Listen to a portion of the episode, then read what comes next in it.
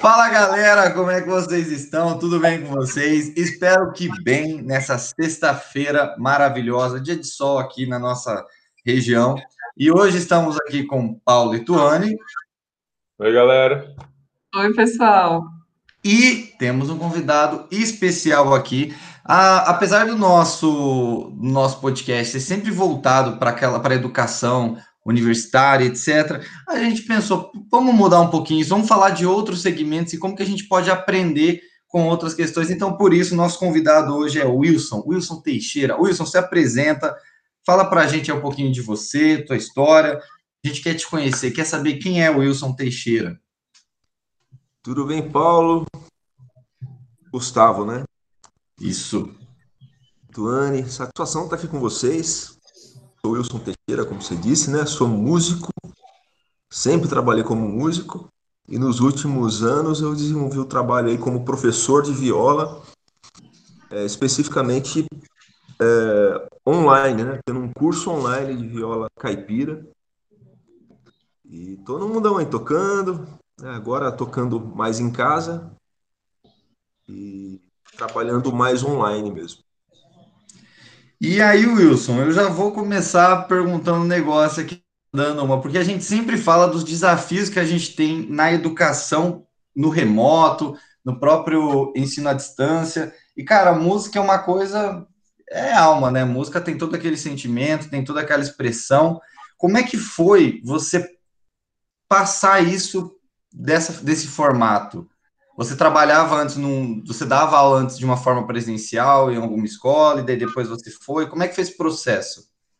E é muito Eu... difícil aprender um instrumento, né? A gente que Exato. toca, uhum. nós três, nós também tocamos algum instrumento, mais ou menos, mas é, é muito difícil. Então, eu imagino esse formato à distância. Como é isso?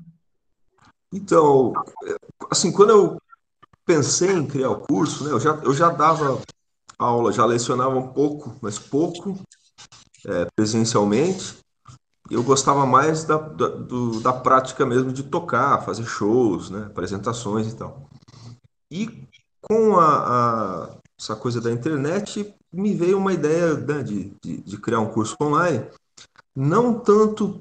É, é, o que mais motivou, na verdade, é que eu já vinha trabalhando como músico e tocando, fazendo apresentações ao vivo há 20 anos. Eu comecei lá pelos 14, 15 e eu estava um pouco cansado de só trabalhar me apresentando, né, fazendo shows.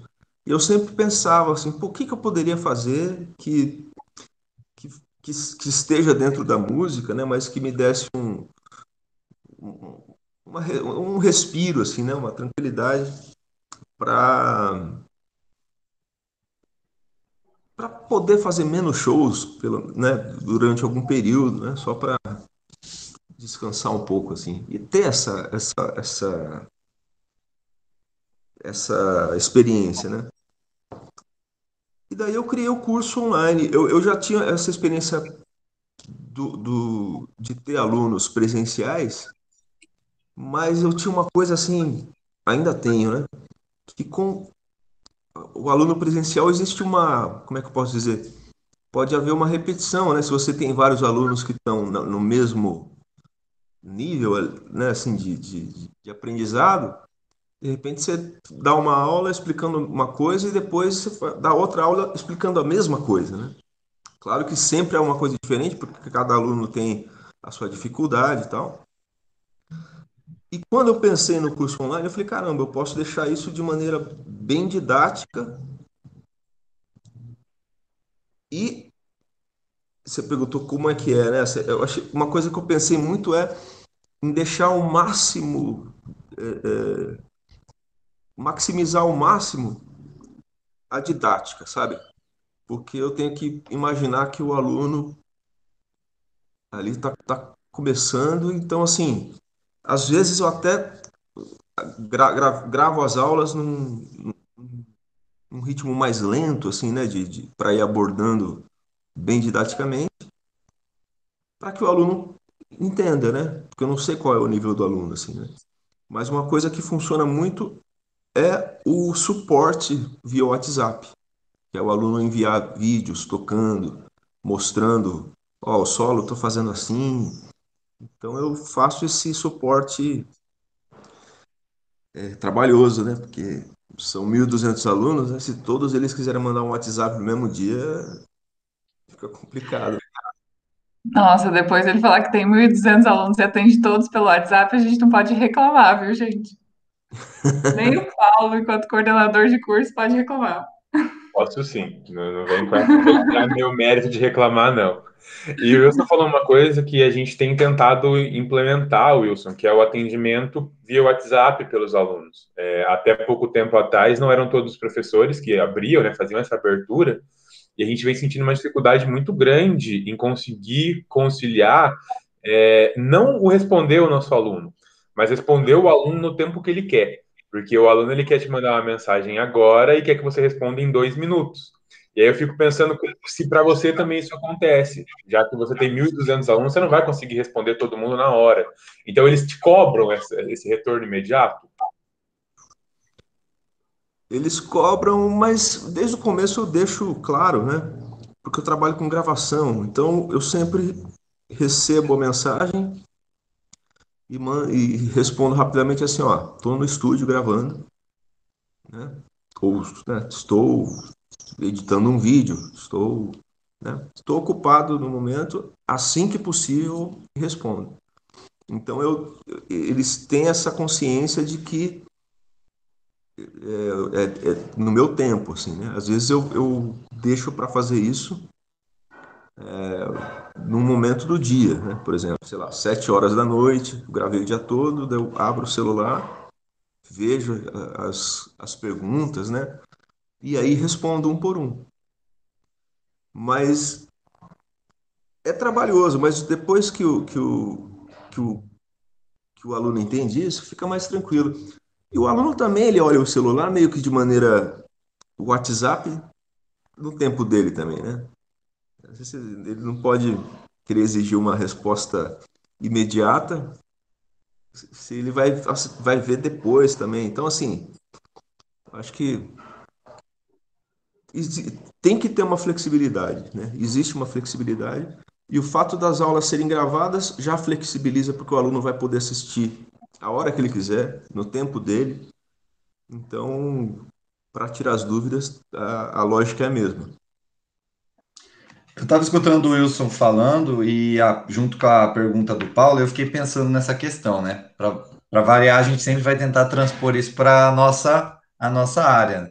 Até porque, mas ao mesmo tempo, falando assim em voz alta, é educação, né? Educação na parte da música, a gente só dá um, um conteúdo diferente. E aí, a gente o Wilson falou até da questão da vantagem da aula gravada, que, gente, que nós podemos é, apresentar ela qualquer. O aluno senta para estudar lá.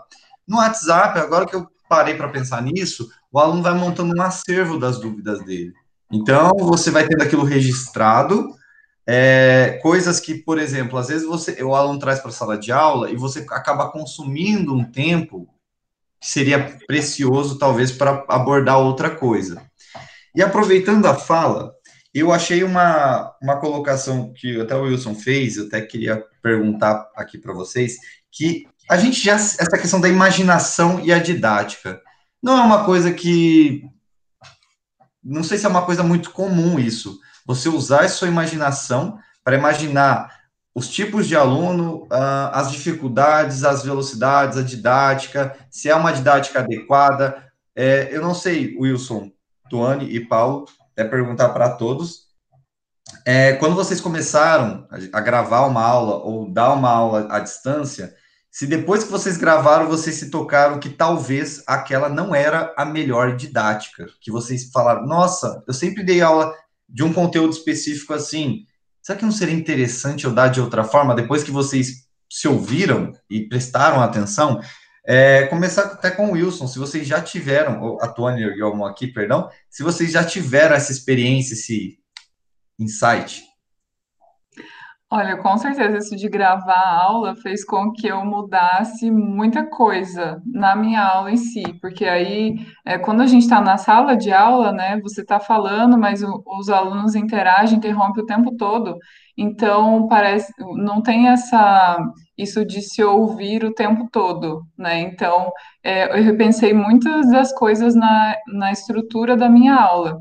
E agora o que eu tenho tentado fazer é colocar experiências diferentes, mais ainda, né? Não só a experiência de usar PowerPoint, que já é comum, né? E vídeos e tal, mas é, sempre tentar, em toda aula, fazer é, coisas diferentes, fazer alguma coisa, por exemplo, para eles precisarem é, pegar alguma coisa em casa, analisar, é, fazer desenho no quadro, enfim. Aí, e aí as alunas dão umas ideias também. Outro dia, uma aluna me deu a ideia de fazer um Google na minha casa, sabe? Você tem que procurar as coisas. Enfim, uma brincadeira também é legal. Vamos, vou, tô tentando é, mesclar cada vez mais, até pensando naquelas formas diferentes do- dos alunos aprenderem, né? Porque a gente tem essa questão de imaginar, mas tem a questão da gente saber das diferentes formas de aprendizagem, né? Visual, auditiva, sinestésica. Então, mesclar isso é legal. É, eu procuro, quando vou gravar as aulas, uma coisa que funciona muito para mim é imaginar é, que o, aluno tenha uma certa, assim, que tenha um, um, um jeito de aprender, né? Uma, um jeito de aprender que, que seja um pouco mais lento. Eu eu sei que é estranho falar assim, mas porque é mais fácil um aluno que assista a aula e perceba assim, não, eu vou adiantar um pouquinho porque isso aí eu já sei, né? Já entendi. Do que para o aluno que de repente está com muita dificuldade de acompanhar. Eu lembro que quando eu gravei algumas aulas, eu mostrei para alguns é, músicos amigos assim, e mostrei também para algumas pessoas que não entendiam de música, assim, amigos que, que, que seriam alunos do zero, né, vamos dizer assim, que está começando do zero. E eu lembro de, de ter as duas, as duas, é, é, os dois feedbacks. A gente falava, pô, mas você está explicando bem mastigado, né, bem lentamente e tal. E outros que falavam, caramba, mas espera aí, tá muito rápido, eu não tô é, acompanhando. Normalmente quem, né, quem não tinha nenhum conhecimento de música e tal. Então eu tentei encontrar a maneira mais a maneira mais didática assim dentro disso. E agora sobre o que o, o, o Gustavo perguntou, né? Se isso me levou a pensar, a repensar a maneira como eu dava aula antes ou gravava as aulas, isso aconteceu muito, porque o curso depois de gravado ele não está não tá pronto, né? É sempre versão beta, né? Que a gente fala. Tá sempre em constante melhora, assim. Então, eu, eu fui adicionando aulas, regravando aulas, que eu percebi que eh, daria para deixar um pouco mais eh, didática. E, e até hoje eu, eu penso nisso, assim. Às vezes, uma aula...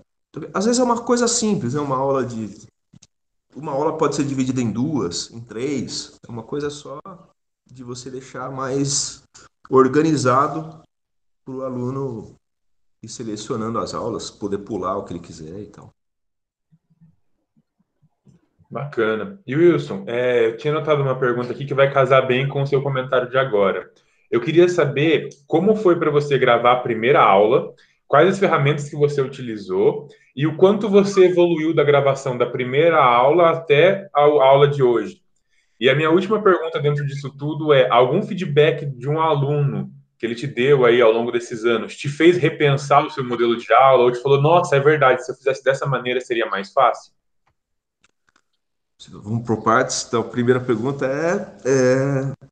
Como foi a, sua, a, a, gravação da sua primeira aula? Quais as, as, ferramentas que você tinha disponível e depois a evolução dela ao longo dos, dos anos aí?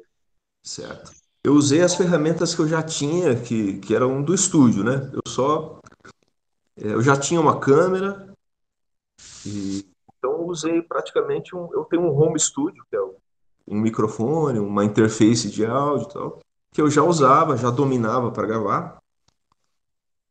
E uma coisa que aconteceu muito no começo, quando eu decidi gravar as aulas e comecei, era um, um certo perfeccionismo da minha parte, mas com, muito com relação à estética, né? Com relação assim a, a, ao fundo, né? A maneira como estava e tal. E com o passar do tempo eu vi que o conteúdo era mais importante, óbvio, mas na época não era óbvio para mim que o conteúdo era mais importante do que uh, o cenário, né? do que o, a luz e tal. Claro que tudo isso ajuda, mas como eu vinha da, de uma vida de músico, tocando, então eu pensava esteticamente é, nas coisas, né? tanto na música quanto na parte de visual da coisa. No começo eu me preocupava muito com a com essa parte estética. E hoje em dia não, eu tenho uma eu sou mais flexível. Então, às vezes os alunos pedem algum conteúdo, ou eu percebo que está faltando algum conteúdo, alguma aula, eu saco meu celular e fala, pessoal, estou gravando aqui uma aula tal, e gravo com o celular e coloco na plataforma. Então, assim, isso eu estou mais solto hoje em dia. Antigamente eu, eu eu tinha dificuldade com isso. Falava, não, pera, tem que montar a luz, tem que ver o horário, tem que. Agora não. É, na madrugada, assim, pô, dá tempo de gravar aquela aula. Eu sento, gravo e vejo que eles estão contentes com isso, felizes. É, e para mim é um aprendizado, foi um aprendizado. A gente está falando com um músico, né, que tem toda a desenvoltura, que já fazia os shows e tudo mais que, que você dá de dica para professores que tiveram que entrar nisso de gravar aula por conta da pandemia, que não tinham experiência nenhuma e tal? Porque a gente sabe que, né, em algumas universidades ou escolas tem todo um suporte, né, de como fazer ou tirar dúvidas, mas tem outras que os professores tiveram que se virar sozinhos, né? E aí talvez não tem toda essa sua bagagem, com certeza, né? Poucas pessoas têm toda essa sua bagagem de ter feito show e já gravar vídeo e tudo mais. Pois Eu é, jurava que você ia pedir dica para a gente ser músico. Nossa, tá Pois é, e, e, assim, mas uma coisa que né, a Tony falou sobre, sobre a bagagem de músico. Mas a bagagem de músico não é a bagagem de professor, né? Então, assim, uma coisa que eu senti é que no começo eu era muito engessado, sabe? Eu gravava assim, é, falando muito, meio travado, né? É nítido quando eu assisto as primeiras aulas e assisto as últimas, é outro clima, é outra, é outra coisa. E eu, eu, eu aprendi que o aluno, ele, ele quer aprender, mas ele quer aprender de maneira. Ele quer que seja uma experiência gostosa, né? Não, não, então, assim, hoje em dia eu, eu, já eu passo café, então eu tô conversando aqui, cara, ó, já pega o seu café aí, afina a viola, eu já afinei a minha, tô gravando esse, esse vídeo né, às 10 da manhã, então tô com sono, mas bora lá. Então, assim, eu, eu tento deixar a coisa uma experiência mais, mais, mais, mais legal mesmo, assim. Às vezes eu até penso assim, pô, imagino um, um músico que eu, que eu admire, sei lá, e falo, pô, se ele fosse dar uma aula, como eu gostaria de, de, de assistir essa aula?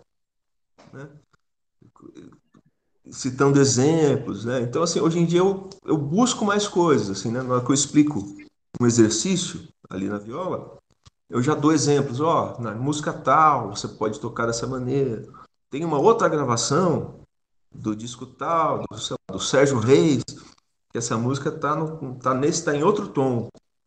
E é diferente, é mais, é mais lento, assim. Então eu vou, eu procuro trazer vários exemplos e sempre pensando na, na, na experiência é que seja prazerosa, né? que seja uma coisa bacana. O, assim, graças a Deus, né, coincidentemente, aqui é uma a varanda aqui de casa é muito gostosa, então eu gravo todas as aulas na varanda. Isso já dá um, um, um, um clima diferente, assim, né? Porque não, não é uma sala de aula ou, ou, ou algo do tipo, é aberto, é a luz, eu uso a luz natural, a luz do sol, tal.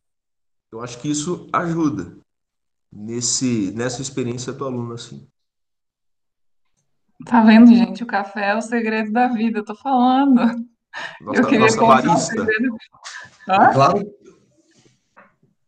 Obviamente que sim, porque olha, sem o café a minha vida tá menos 80 aqui, tá, gente? Mas Isso calma. que eu ia dizer. A- Amanhã Gustavo, cafeína, vou ter contato com cafeína de novo, então hoje.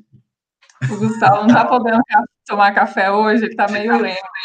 Lento? Meu Deus! Nossa, não tem outra palavra, acho que é parado, é a palavra mais correta para usar. E agora temos uma barista entre nós, né? Eu Então. tô fazendo um curso de barista Não, online, gente. não, não fez- teve nenhuma análise sensorial. Você ainda não provou, né? Quem sabe? Ah, Mas, mas o é, Paulo tinha uma outra também. pergunta também. É, eu tinha, na verdade, eu queria fazer um complemento da sua frase, Wilson, que ela trouxe para a gente uma tentativa de humanização sua com relação às aulas, né? E, e eu acho que esse é um dos pontos mais importantes e que talvez te traga mais é, positividade em relação aos alunos, que é o fato dele não estar simplesmente assistindo um vídeo que ele tem uma, uma linha é, muito errada, muito exata, assim, muito retinha sobre o que é aula. Ah, então a gente vai afinar a viola assim, agora a gente vai aprender o tal tom, tal acorde.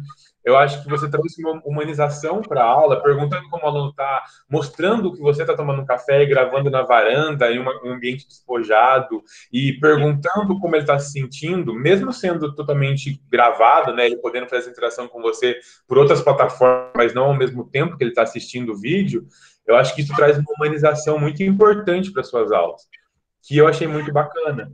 E aí a minha pergunta casa com a minha outra segunda pergunta casa com isso, que foi se você tinha recebido algum feedback ao longo dos anos que te fez mudar o seu estilo. Então você falou que era um pouco mais engessado, um pouco mais é, se cobrava muito no começo, né?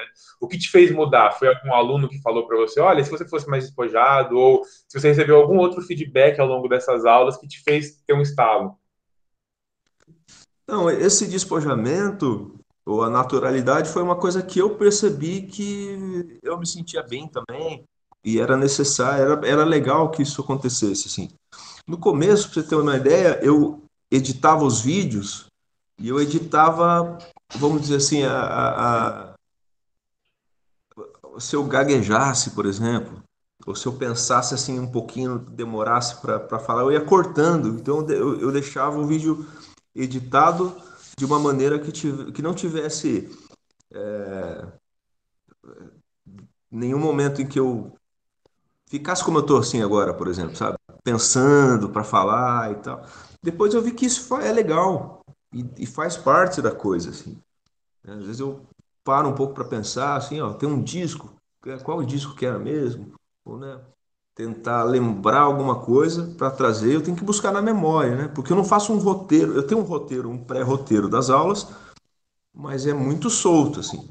Não é uma coisa, é, principalmente hoje, engessada. Uma coisa que mudou, bom até me fez lembrar. Antes eu escrevia as aulas. Então eu, escrevia, eu fazia aula, eu, eu meio que lia e, né, e, e, e, falava, explicava tal. Hoje em dia não.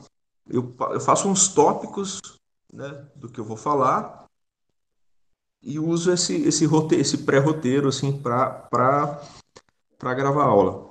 Uma coisa que mudou bastante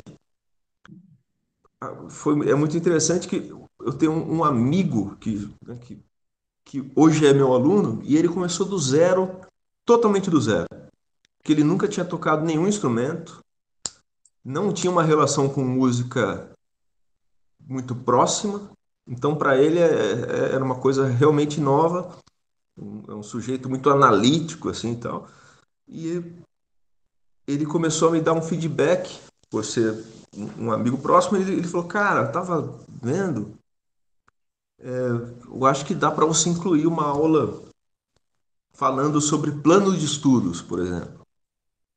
Né? Isso é uma coisa que não tinha no começo.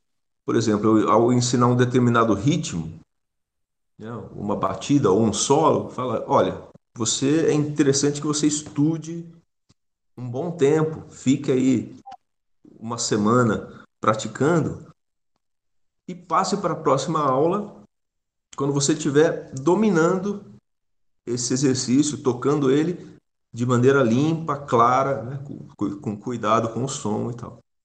Isso antes não tinha essa programação, assim, né, de eu explicar para ele, ó, fique, fique um tempo nesse exercício antes de passar para a próxima aula.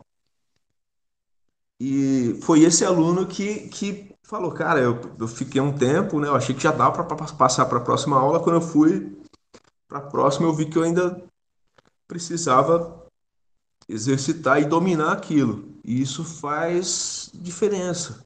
Então, é, com esse feedback, eu melhorei a aula, colocando mais esse, esse, esses, essa coisa de plano, plano de estudos, né? quantas horas estudar. É... Mas, de maneira geral, eu sempre abordo assim, né?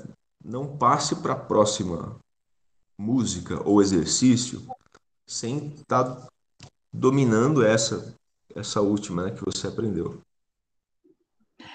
É, isso é bem difícil, né? Para quem está aprendendo um instrumento, pelo menos eu vivi isso, de ficar ansiosa para ir para a próxima, né? Você não quer ficar lá praticando a mesma coisa. Eu vejo isso no, nos alunos também, eles sempre querem mais, a próxima técnica e tal.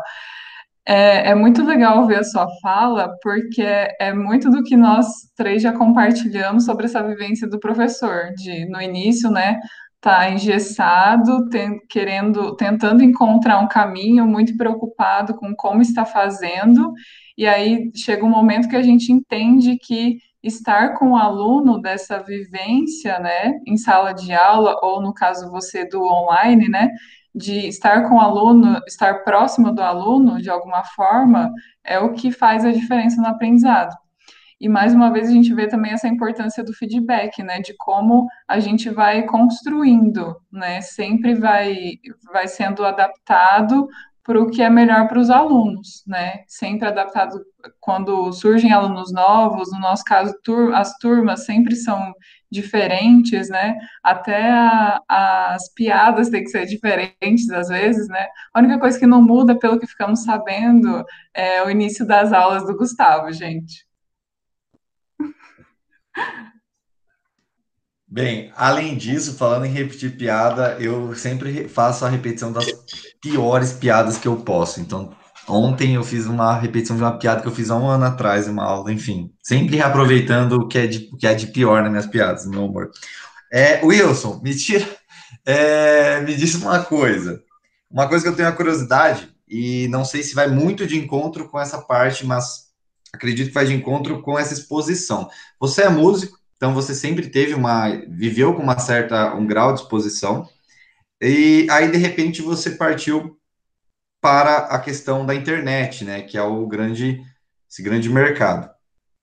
E eu tenho duas questões. A primeira, como que você lidou com esse, esse tipo de exposição, esse, essa outra forma de exposição? Se foi uma coisa tranquila, é, ou se não? E a segunda, que é mais uma curiosidade, eu acho, que se você teve muito preconceito é, do seu meio, seja do seu meio é, entre os profissionais da música ou os que dão aula e até dos alunos, e como que você venceu essas barreiras?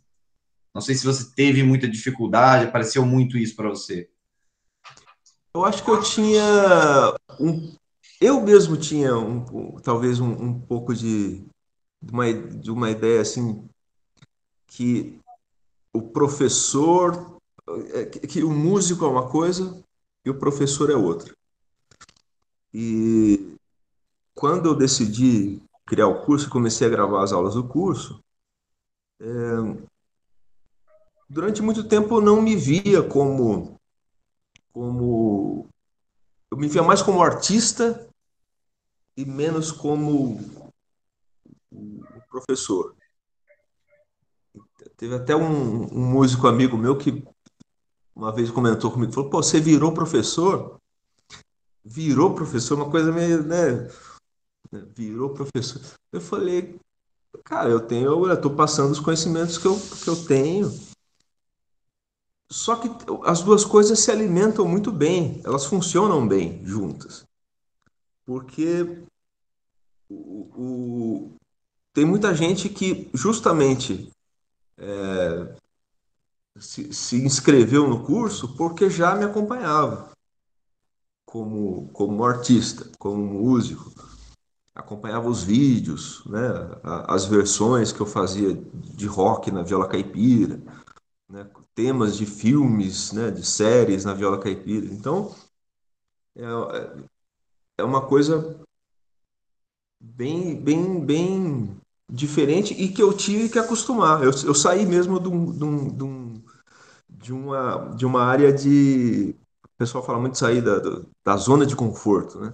eu saí mesmo, porque é, quando eu falei, vou, vou, vou ensinar, né, vou ser professor, eu tive que, inclusive, reaprender, porque tinha coisas que eu fazia como músico que eu não pensava na, na, na por que, que eu estou fazendo isso, como esse acorde é formado, como eu vou.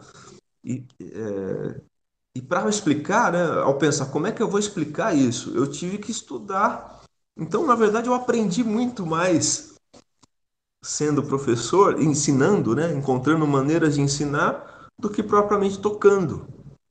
Porque tocando era muito intuitivo, eu sempre fui muito autodidata.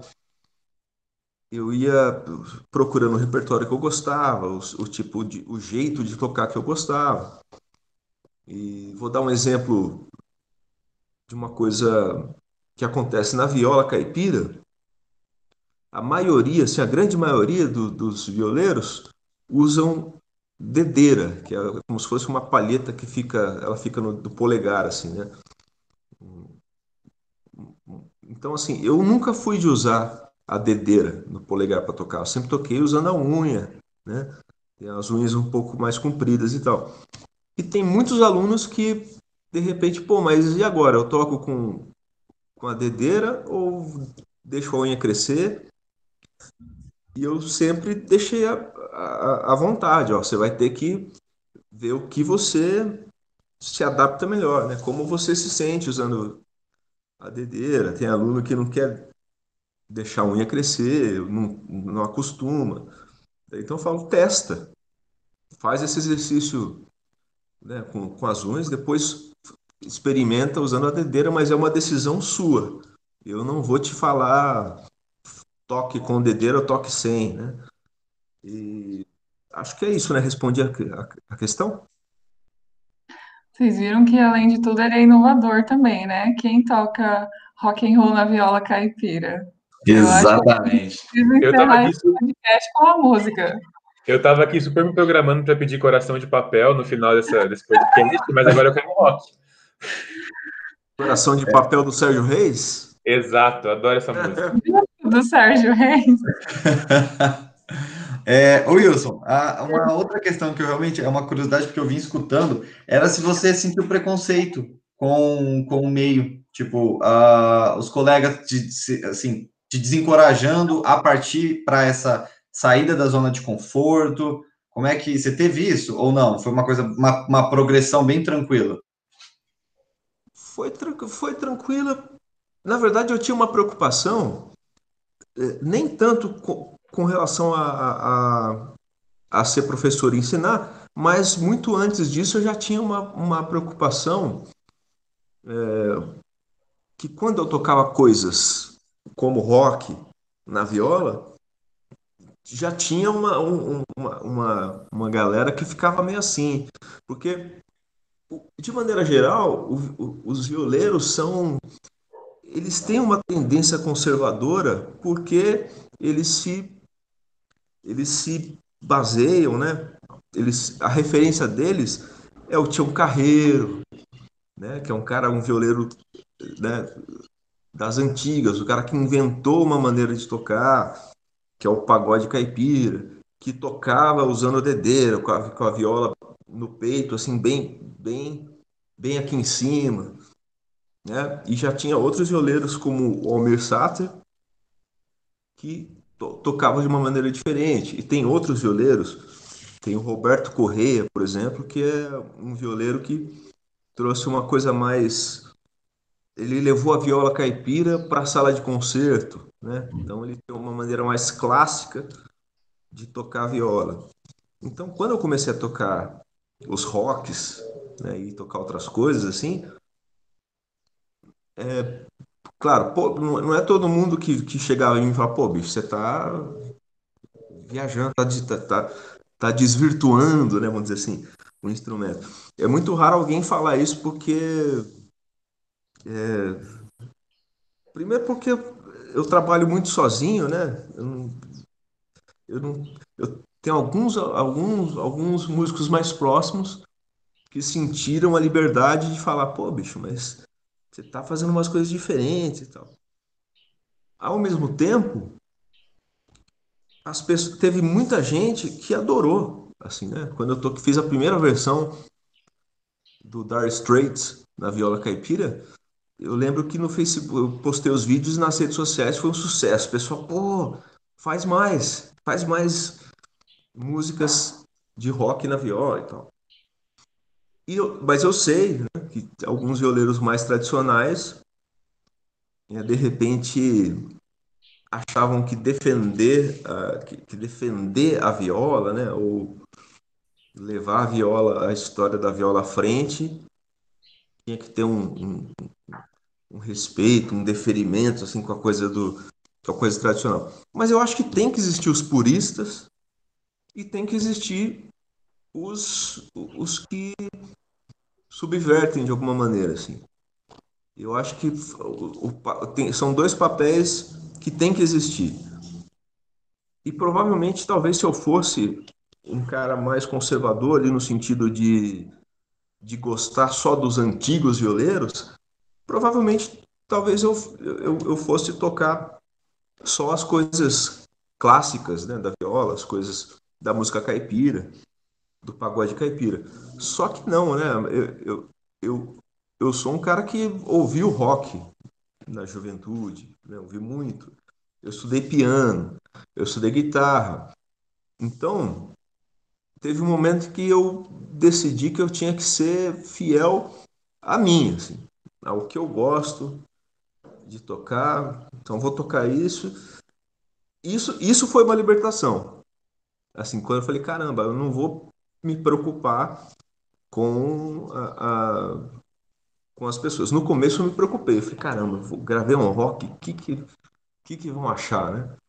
Mas eu acho que foi muito foi muito mais é, teve muito mais feedback positivo do que negativo.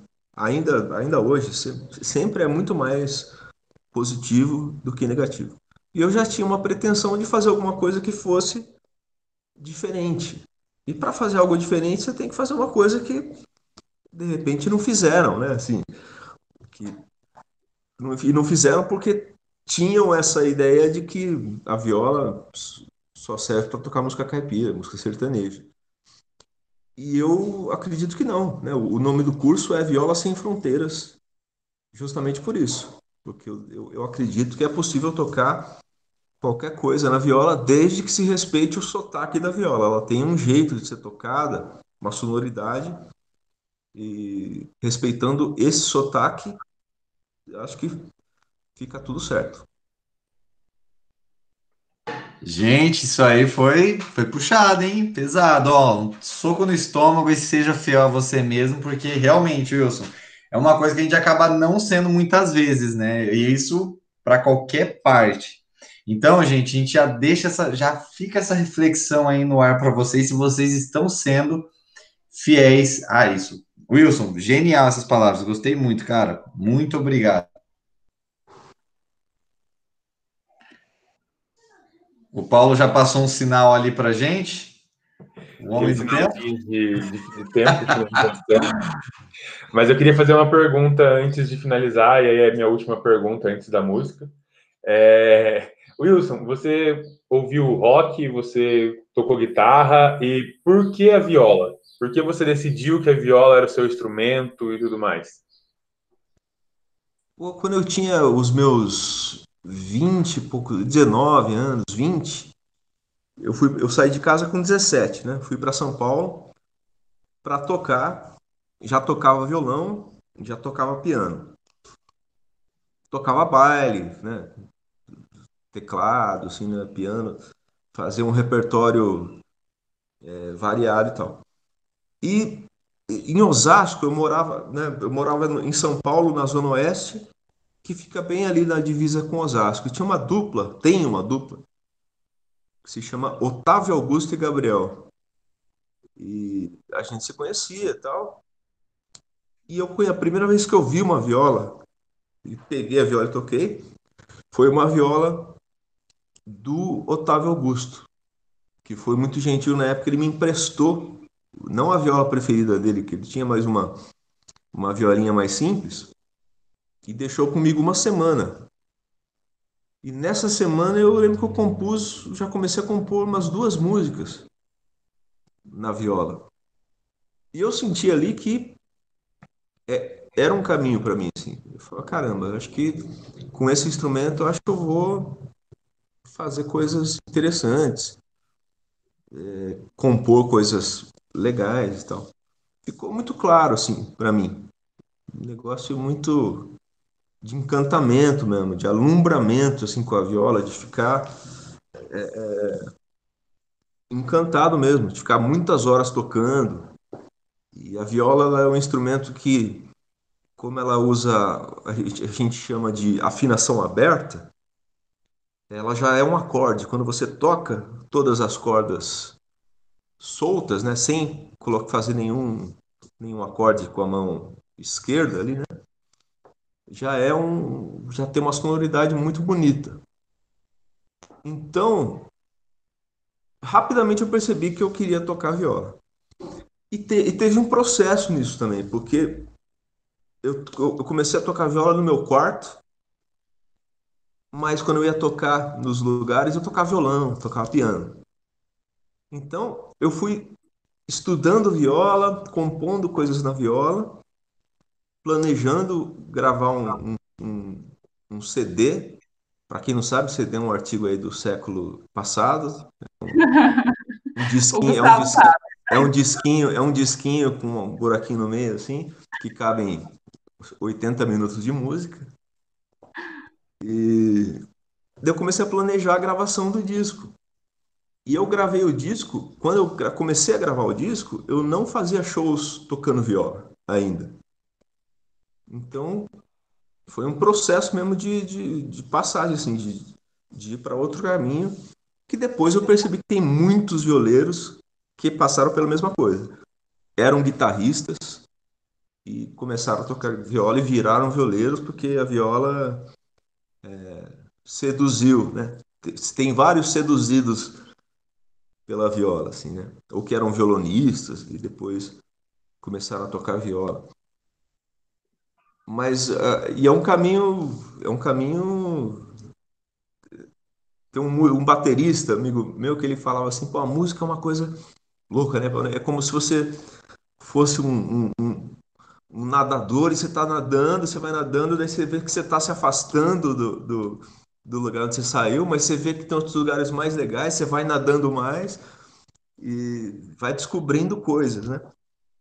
Então comigo foi assim mas o primeiro contato com a viola foi muito rápido, assim, o, o encantamento. Eu percebi muito rápido que eu queria tocar viola. E fiquei anos planejando, assim, quando eu vou conseguir é, viver apenas tocando viola? Né? Quando eu vou, vou, deixar de fazer os bailes, o, né, o, quando eu vou cons conseguir ser identificado como um violeiro e não como um músico que, que eu sou hoje, assim, na época né, que eu era, de, de pianista, músico de, de baile, músico de músico da noite. Então, quando até é, é, é, é gostoso agora pensar nisso porque foi um processo assim, né? Quando eu tocava no meu quarto imaginando assim, pô, um dia, pô, vou fazer. Quando será que eu vou fazer shows tocando viola? Quando que eu vou ter um disco de viola?